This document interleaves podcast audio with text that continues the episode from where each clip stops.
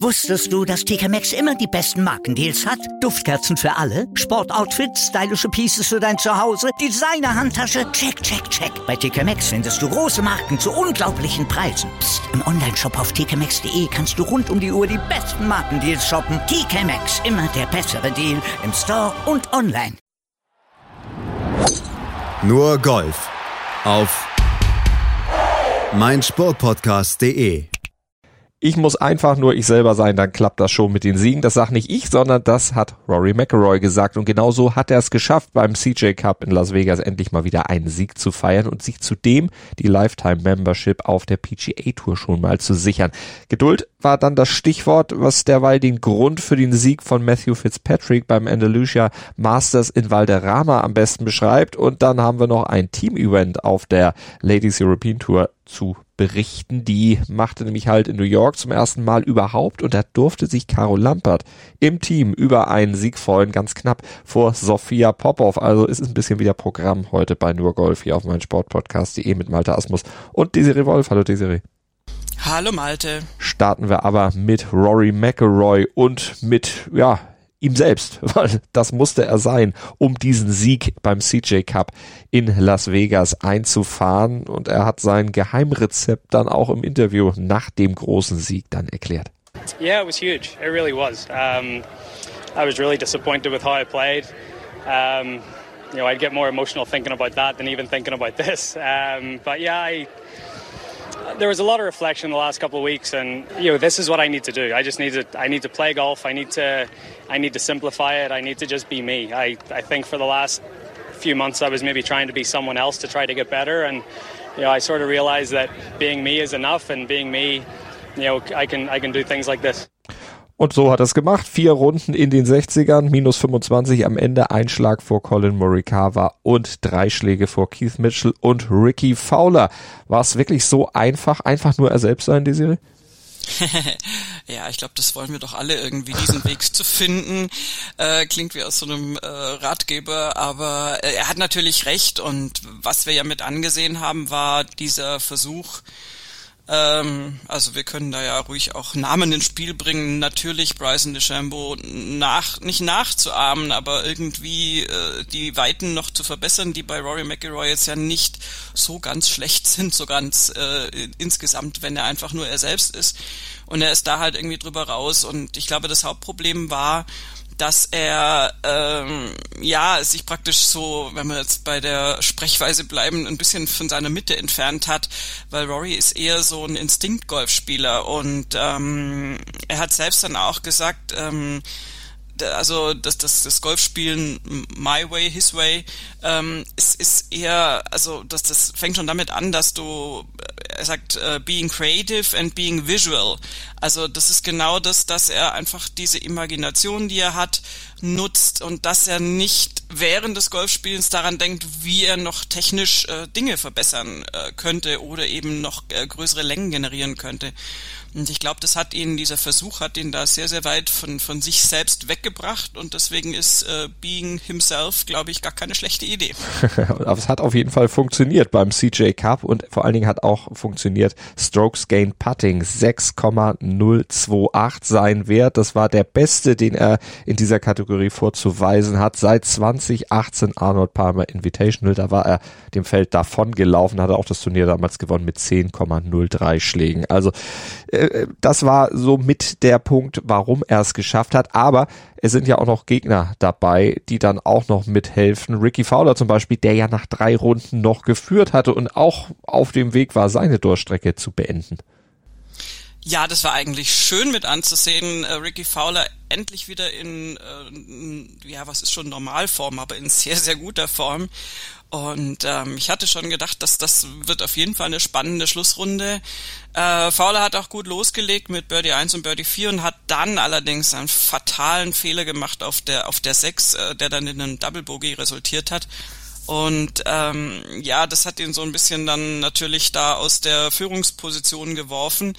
Und parallel dazu ist ja Colin Morikawa, den man unbedingt erwähnen muss, da ja mit einer Wahnsinnsschlussrunde irgendwie an allen erstmal vorbeigezogen, weil er natürlich von weiter hinten kam. Der ist auf einem geteilten 14. gestartet und ähm, hat da einfach mal auf den ersten neun Löchern siebenmal Birdie gespielt und zweimal Paar und äh, hat da wirklich also das, das, das Feld von hinten aufgerollt, hat dann noch ein Birdie auf der Elf und vor allen Dingen, nein, das sage ich noch nicht, später auch noch was nachgelegt und dann gab es tatsächlich die Situation, dass also auch Rory McIlroy, der versucht hat, es nicht so immer äh, zu gucken, was die anderen machen, dass der irgendwann gesehen hat, ups, oh, der Colin Morikawa, der ist jetzt aber ganz, ganz weit oben auf dem Leaderboard.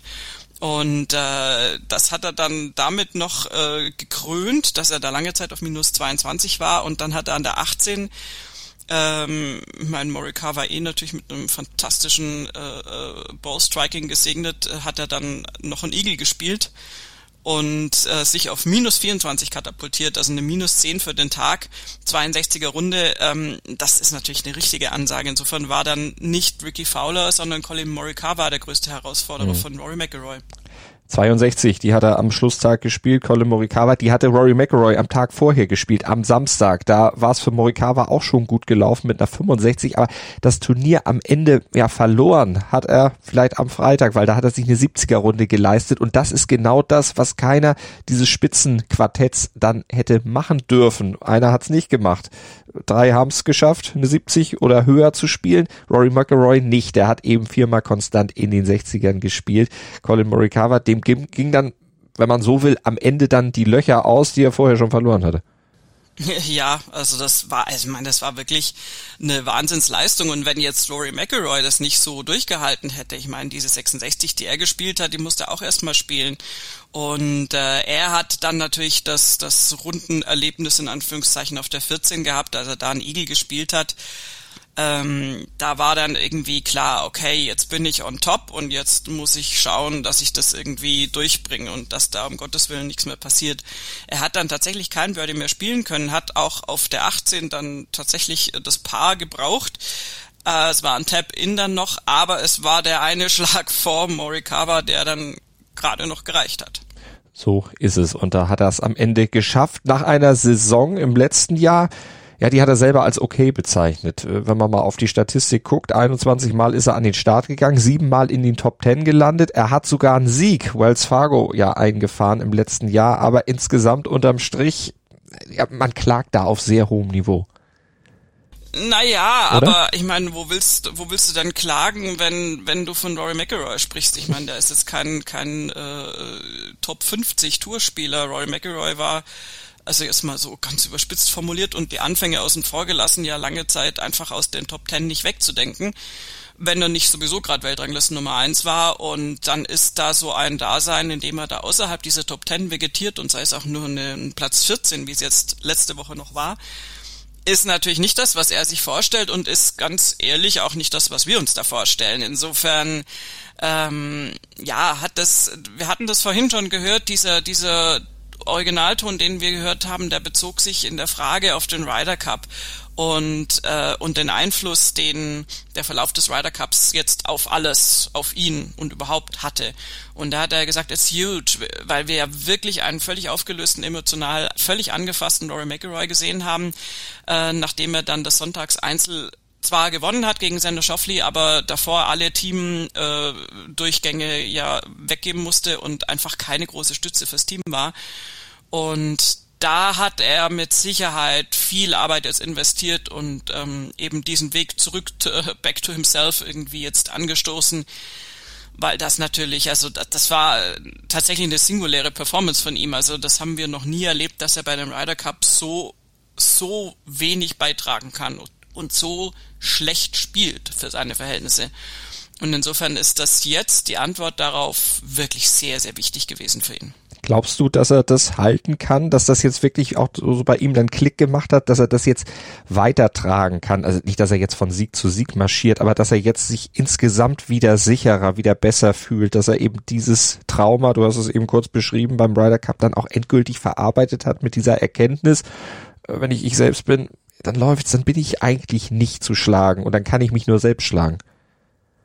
Ähm, hoffen wir es. Also ich halte es durchaus für möglich und ähm, das war einfach ein ganz anderer Rory McIlroy, den man da gesehen hat und äh, auch auf dieser Schlussrunde und äh, er ist ja eine faszinierende Persönlichkeit, weil er so früh so unglaublich erfolgreich war, dann irgendwie einige Jahre lang dass es gar nicht bestätigen, also oh, gar nicht bestätigen ist natürlich aber völlig falsch, aber ich meine, wenn du mit äh, wenn du 2014 da halt schon vier Majors hast und dann kommt irgendwie lang nichts mehr, dann ist natürlich irgendwie fragt sich jeder ja, was ist denn jetzt?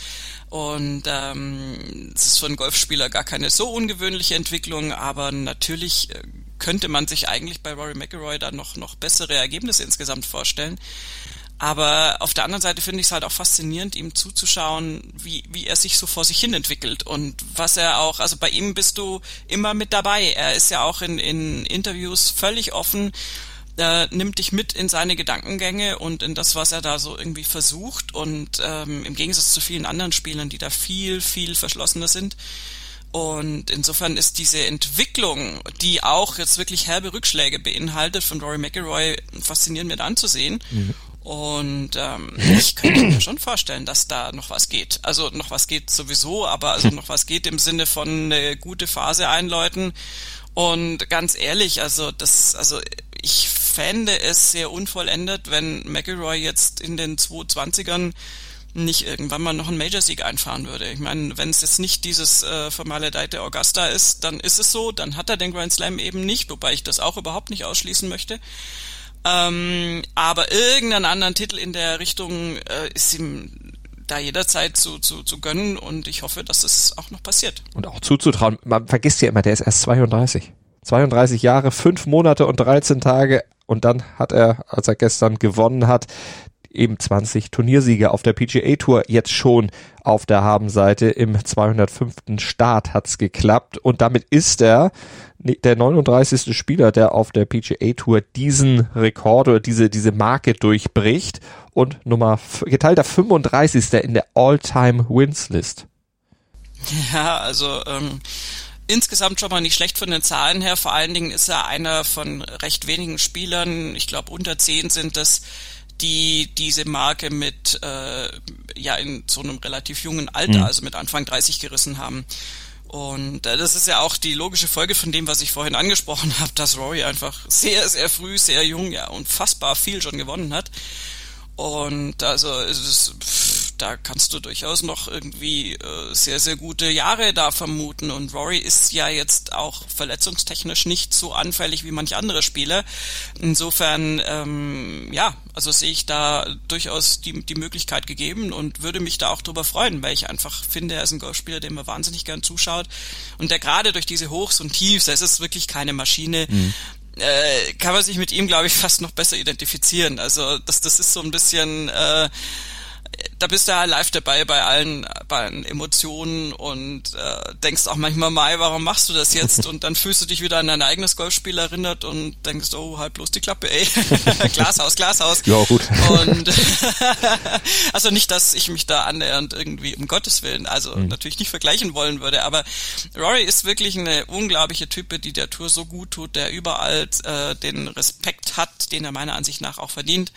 Und ähm, ja, also von mir aus kann jetzt auch Ricky Fowler gerne wieder mal gewinnen, aber eine gute Phase von Rory können wir schon auch gebrauchen. Und er bleibt der Tour ja auch in jedem Fall erhalten, denn mit diesem 20. Sieg hat er ja die Lifetime Membership jetzt auch sicher. Dazu hat er auch nochmal was gesagt.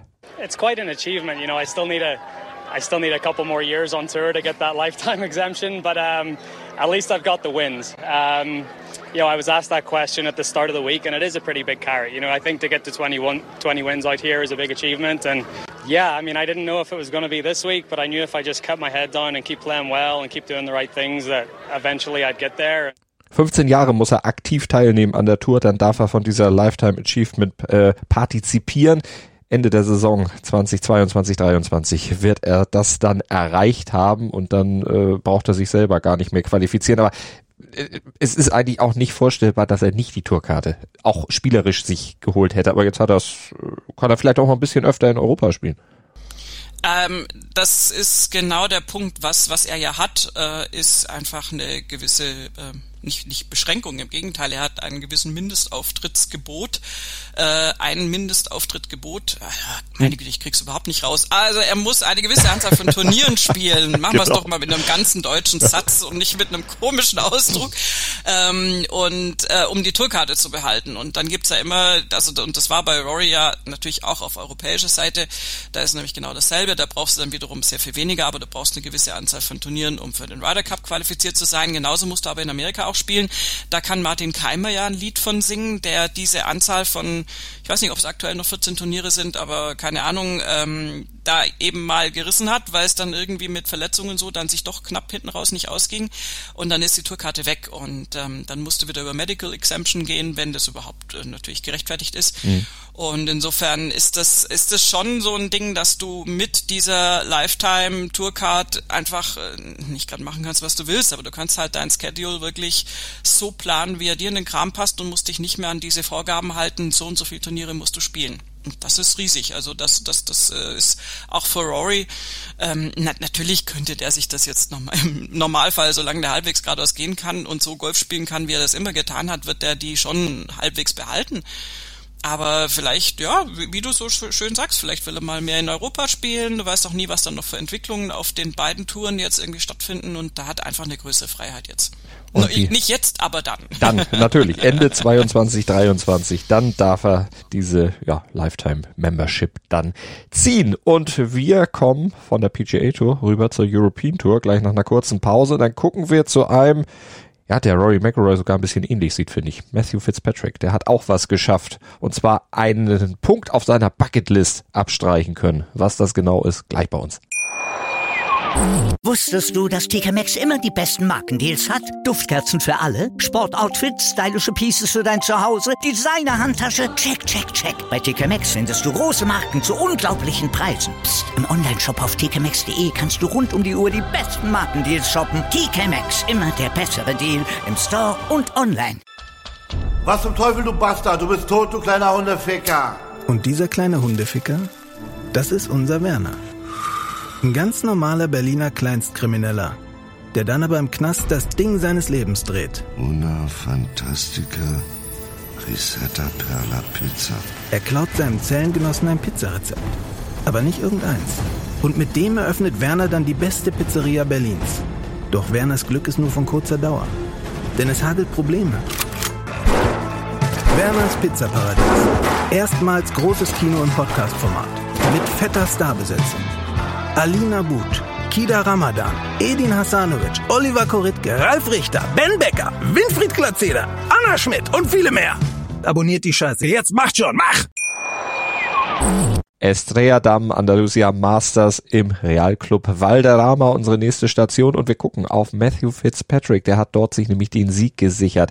Hat am Ende das Turnier geholt mit minus sechs, drei Schläge vor Sebastian Soderberg aus Schweden und Minvuli. Oh, der ist gleich mit dem äh, Schweden geworden. Und ja, die geteilten Vierten, die sind sehr, sehr zahlreich, lese ich euch jetzt erstmal im Einzelnen nicht vor, kommen wir vielleicht gleich noch etwas drauf. Aber vorher gucken wir auf Matthew Fitzpatrick, hatte vor der Pause gesagt, der hat einen Punkt auf seiner Bucketlist abstreichen können. Das hat er sich nämlich immer vorgenommen. Ich möchte in meiner Karriere mal in Valderrama gewinnen. Und das hat er jetzt geschafft. Wie hat er es denn gemacht? äh, auf so eine ganz äh, typische Matthew Fitzpatrick Art, wenn ich das so sagen darf. Ähm, er hat, äh, also die Scorekarte, wenn, wenn man nur Scorekarten angucken würde, wäre es unfassbar langweilig, mhm. weil er hat wirklich erstmal den ganzen Sonntag über nur Paar gespielt und dieses nur Paar werde ich gleich nochmal relativieren und hat dann auf der 16 und auf der 17 zwei Birdies gespielt und das Ding nach Hause gefahren. Äh, das klingt jetzt natürlich wahnsinnig äh, irgendwie unaufregend. Ähm, dazu muss man aber natürlich in Rechnung ziehen, dass wir von Valderrama sprechen, dass der Platz in Soto Grande einfach unfassbar schwer zu spielen ist. Das sehen wir ja auch an den Ergebnissen Ergebnissen. Mit äh, Fitzpatrick mit der minus 6 sehr richtig vorne, die anderen mit minus 3, minus 2. Naja, da ist schon richtig was zu tun auf dem Platz. Und das hat er getan vor allen Dingen Geduld bewahrt dabei, eben 15 Löcher mit Paar gespielt, um dann am Ende zuzuschlagen. Ein anderer hat das nicht so gut gemacht. Laurie Kenter, der ist beispielsweise abgesackt dann auf dieser Schlussrunde. Dessen Scorekarte ist deutlich bunter.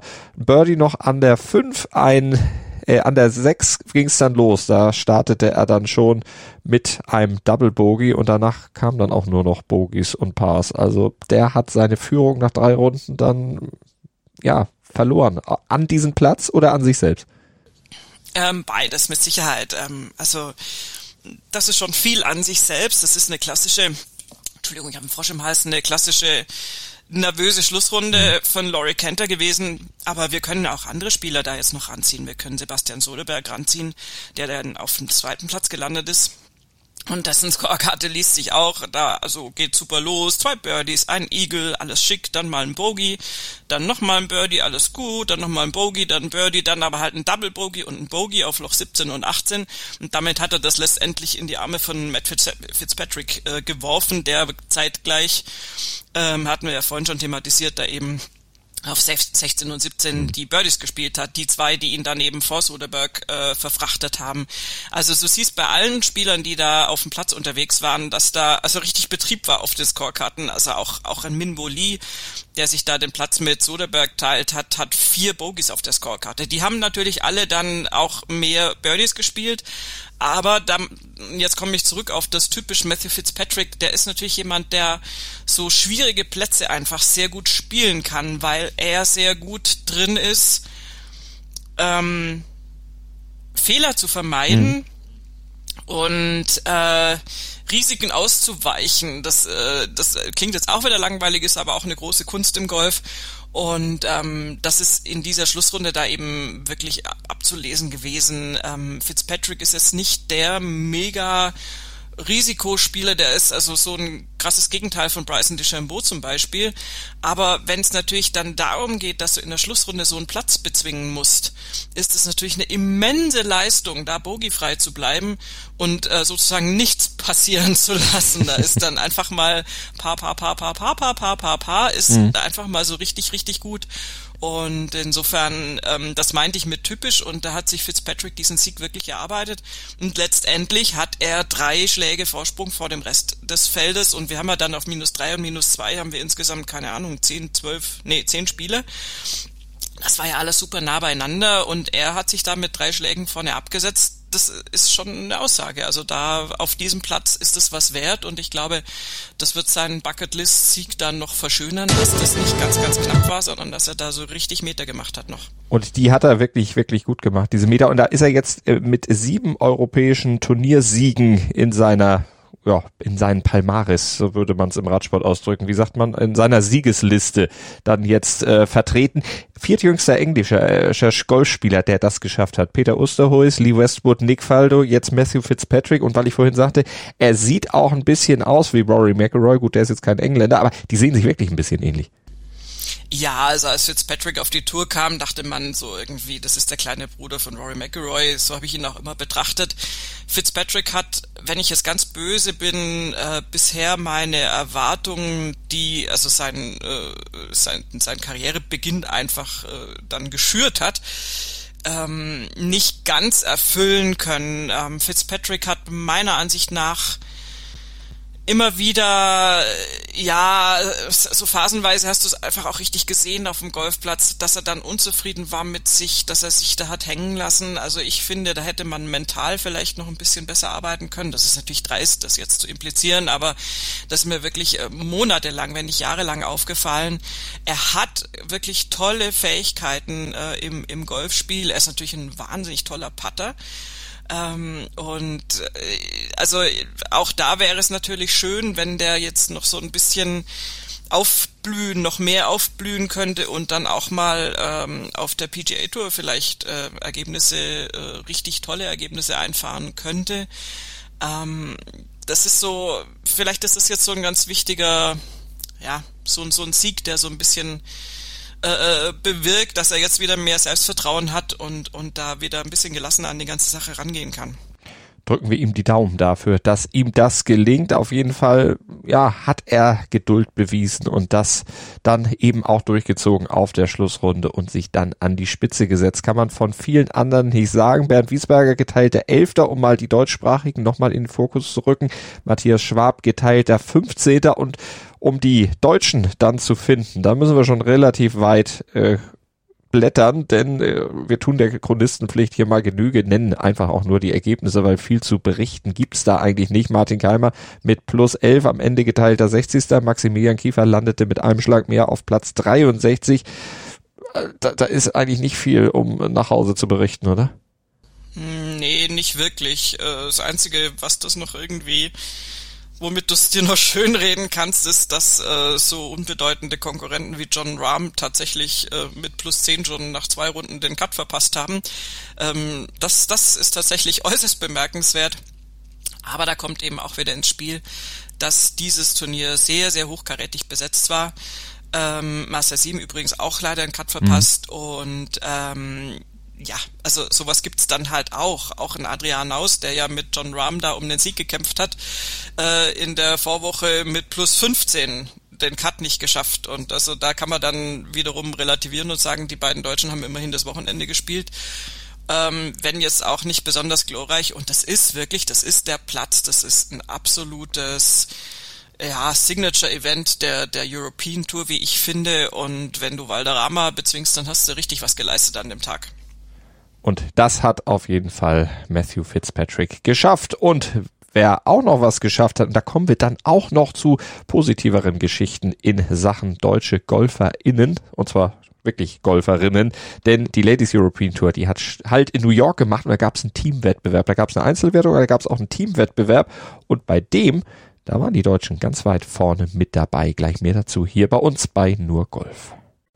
Nur Golf auf mein Sportpodcast.de jetzt mit dem Blick auf die Ladies European Tour. Ja, die gibt's auch noch. Die findet ja nicht so oft statt wie die anderen Touren. Und diesmal, letzte Woche, zum ersten Mal überhaupt in New York, Desiree, mit einer ja, Doppelveranstaltung. Kann man das so sagen?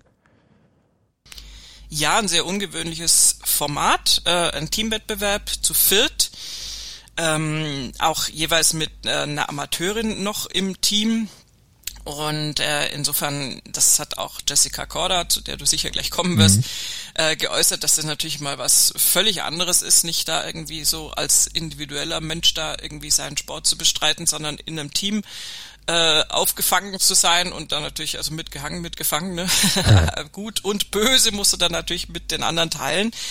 Und ähm, ich glaube insofern, das ist das ist auch einer der Versuche der Ladies European Tour, naja, zum einen das in Amerika stattfinden zu lassen und dann mit der PGA Tour, äh, nicht PGA Tour, mit der PGA letztendlich, äh, naja, nicht zu kooperieren, aber also Jessica Corder zum Beispiel als Stargast dann dabei zu haben und äh, zum anderen einfach ungewöhnliche Formate da spielen zu lassen und ähm, ich glaube, das ist einfach sehr interessant anzuschauen und wir haben ja auf deutscher Seite auch durchaus Erfolge zu verzeichnen. Ganz genau. Und vor allen Dingen war es ja auch eine absolut spannende Veranstaltung. Also der Individualtitel, der ging ja an Charlie Hall. Die ist mit ihrem Team dann letztlich Dritte geworden. Aber an der Spitze, also Platz eins und zwei, machte Team Jessica Corder gegen Team Sophia Popov gegeneinander aus in einem Playoff, das erst im wirklich Stockdunkeln dann schon entschieden oder erst entschieden wurde. Da wurden die Flutlichter angezündet, damit man da überhaupt noch was sehen konnte. Also das war dann schon wirklich ein Shootout in the Dark,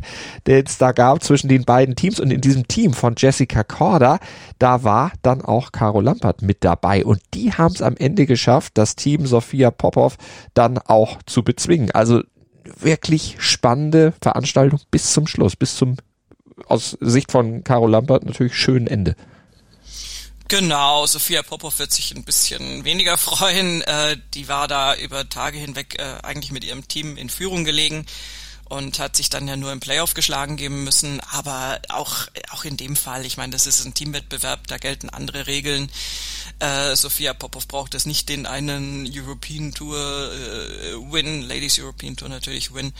Ähm, insofern wird sie das sicher entspannt sehen und äh, mit Jessica Corder ist da ja ich hatte es vorhin so ein bisschen den Stargast genannt, aber ist ja auch so, dass natürlich ist eine, die da in der Weltrangliste ganz woanders ist als viele Spielerinnen, die auf der Ladies European Tour normalerweise spielen und äh, insofern ist es dann äh, ja geht es vielleicht auch in Ordnung, dass sie sich dann äh, noch dazu im eigenen Land den Titel holt. Ähm, die Amateurinnen kamen ja jeweils aus, aus den USA und ähm, ja, Also ich, ich finde es für Caroline Lampert toll, weil im Prinzip kann sie jetzt von sich sagen, sie ist äh, LET-Siegerin, mhm. auch wenn es in Anführungszeichen nur ein Teamwettbewerb äh, war, aber Caro Lampert zeigt ja schon seit Monaten wirklich sehr, sehr gute Performances. Und für Sophia Popov ist es, glaube ich, auch wichtig, da ganz vorne mit dabei gewesen zu sein und auch hoffentlich viel Spaß gehabt zu haben, weil bei ihr die Ergebnisse in letzter Zeit ja nicht so richtig in dem Maße kamen, wie sie mal eine Zeit lang nach und nach eintrudelten. Und insofern kann sie sich da vielleicht auch ein bisschen drüber stabilisieren im Sinne von wieder, wieder Fuß fassen und wieder Zuversicht fassen. Im Einzel geteilte Elfte geworden, Sophia Popov. Wenn wir da noch ein bisschen runterscrollen, dann können wir gucken. Olivia Cohen geteilte 33. und Caroline Masson geteilte 55. Nicht ganz mit ihrem Top-Ergebnis neulich auf der LPGA Tour mithalten können. Aber gut, das kann man jetzt auch nicht Woche für Woche erwarten. Caro Lampert in der Einzelwertung geteilte 64. am Ende und Leonie Harm geteilte 82. Das die deutschen Ergebnisse. Und wenn wir noch ganz oben gucken, Charlie Hall also hat gewonnen vor Nelly Korda und die scheint ja ihre Achillessehnenprobleme der Vorwoche dann wieder auskuriert zu haben. Da haben wir noch gesagt, pass auf, nicht, dass da, dass sie da überdreht, aber scheint sie wieder gut im Griff zu haben. Ja, äh, hoffentlich, weil das wünschen wir keiner Spielerin, also überhaupt gar niemandem auf der Welt und äh, auch natürlich sowieso auch nicht Nelly Korda.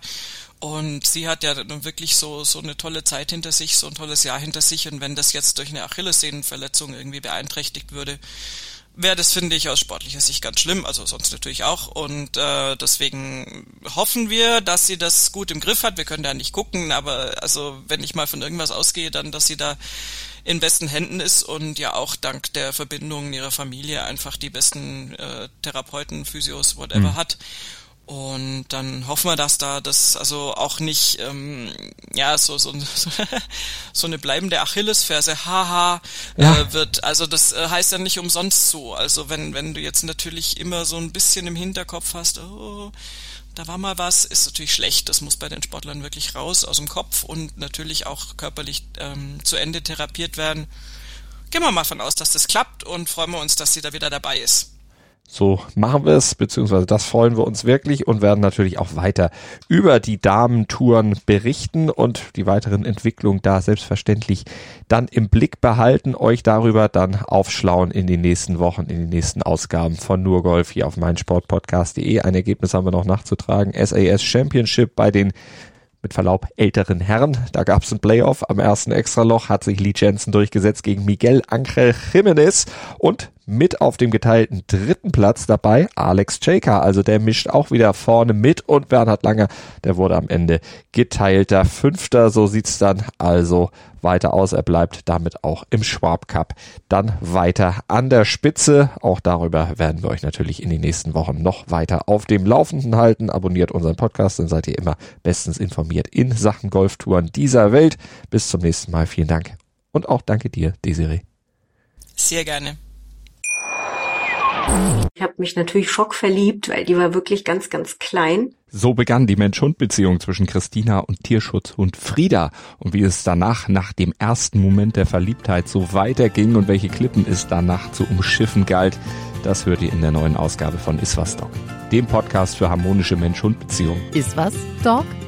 Mit Malte Asmus. Überall, wo es Podcasts gibt.